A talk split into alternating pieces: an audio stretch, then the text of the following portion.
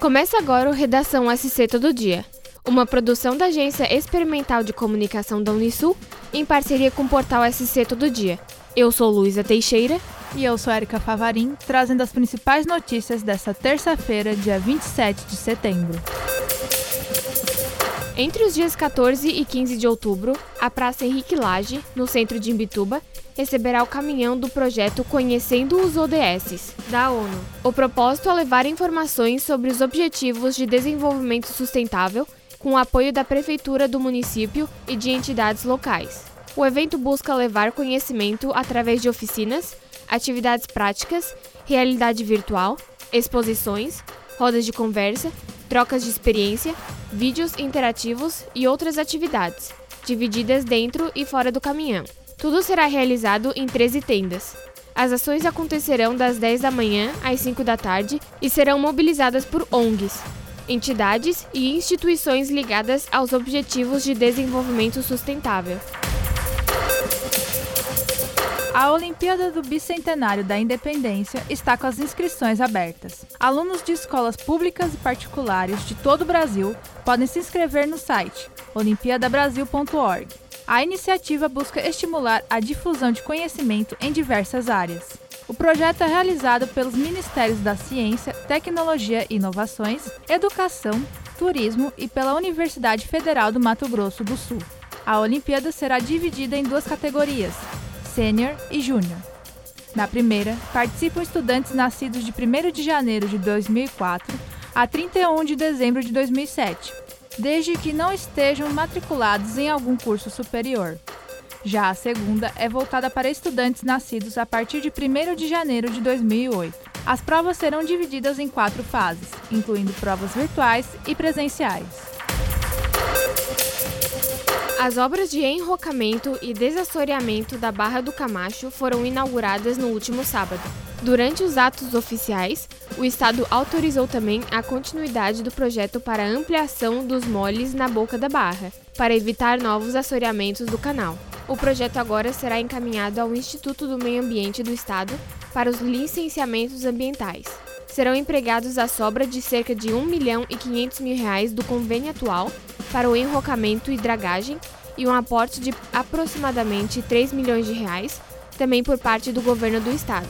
De acordo com o secretário interino da Infraestrutura e Mobilidade, Alexandre Martins, as obras já estavam previstas no projeto original. O governo ainda analisa se será lançada nova licitação para a obra ou será feito um aditivo no atual convênio.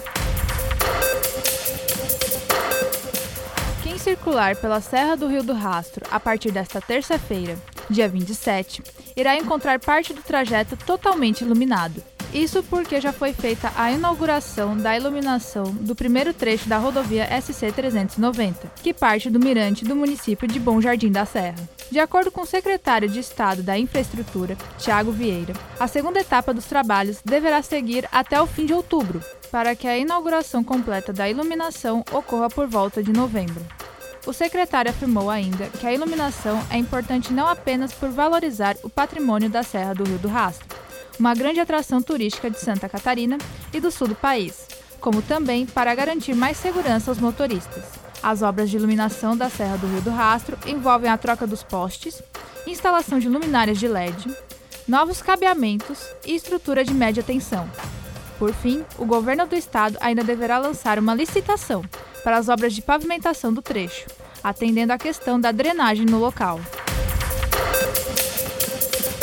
Na próxima quinta-feira, dia 29, ocorrerá a primeira edição da iniciativa Sinalizando Floripa, na sede do SESC em Cacupé.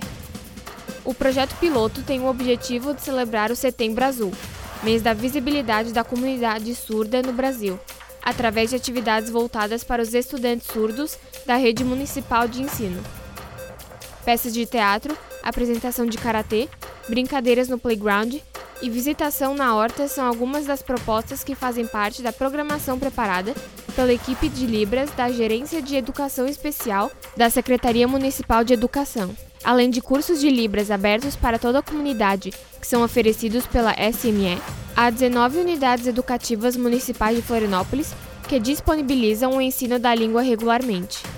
Comprimentos, cores, alimentos, nomes de animais, transportes, produtos de higiene pessoal, grau de parentesco são alguns dos exemplos que a garotada de 18 escolas aprendem durante as aulas.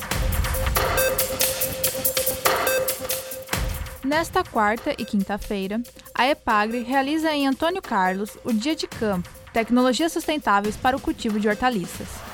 O evento ocorrerá das 8 da manhã às 5 e meia da tarde e deve receber cerca de 500 agricultores da Grande Florianópolis e de regiões próximas, interessados em aprimorar conhecimentos. No evento, serão apresentadas tecnologias desenvolvidas pela EPAGRE e por empresas do setor privado para produção sustentável de hortaliças, como sementes, abrigos para cultivo, máquinas e implementos agrícolas, painéis fotovoltaicos, adubos e defensivos biológicos, entre outros. O Dia de Campo para a Produção Sustentável de Hortaliças em Antônio Carlos é promovido pela EPAGRE há alguns anos, com expressivo sucesso entre os agricultores da região da Grande Florianópolis que se destaca na olericultura, sendo considerada o cinturão verde da capital. Este é o primeiro ano da atividade após a parada forçada pela pandemia. Para mais notícias, acesse o portal SC Todo Dia. Até o próximo episódio.